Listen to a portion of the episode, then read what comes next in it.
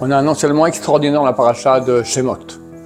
Moshe Rabbeinu est né, sa sœur, sa mère le mettent dans une corbeille dans le Nil, et la fille de Pharaon, pas moins que ça, se balade dans le coin, elle voit au loin la corbeille, elle tend sa main, les sages ont dit que sa main, tout à coup, elle a fait plusieurs mètres pour prendre la corbeille, elle voit un bébé, elle a ouvert la corbeille, elle a vu la shrina, la présence divine.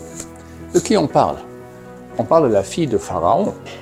Donc elle a été éduquée dans le palais de Pharaon. C'est quoi le palais de Pharaon? C'est toute l'ordure du monde, la plus grande débauche possible.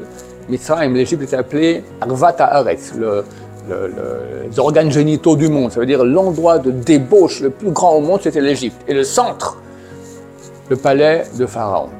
Et cette jeune fille vient de là-bas. Mais qu'est-ce qu'elle a vu? Qu'est-ce qu'elle a appris? En fait, elle a voulu se convertir.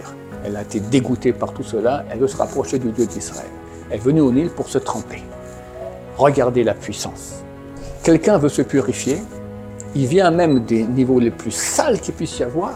Il arrive en quelques minutes à un point, il voit la présence divine, la Shrina.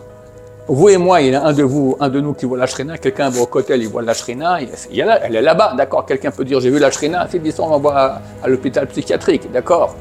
Elle l'a vu. Pourquoi? Dieu nous montre. Tu veux t'investir Je t'aiderai. Comme c'est écrit, Abaletaer, Misaïn, celui qui va se purifier, on l'aide. Chers amis, maintenant il y a une aide spéciale du ciel très grande pour se purifier. Machar, il arrive.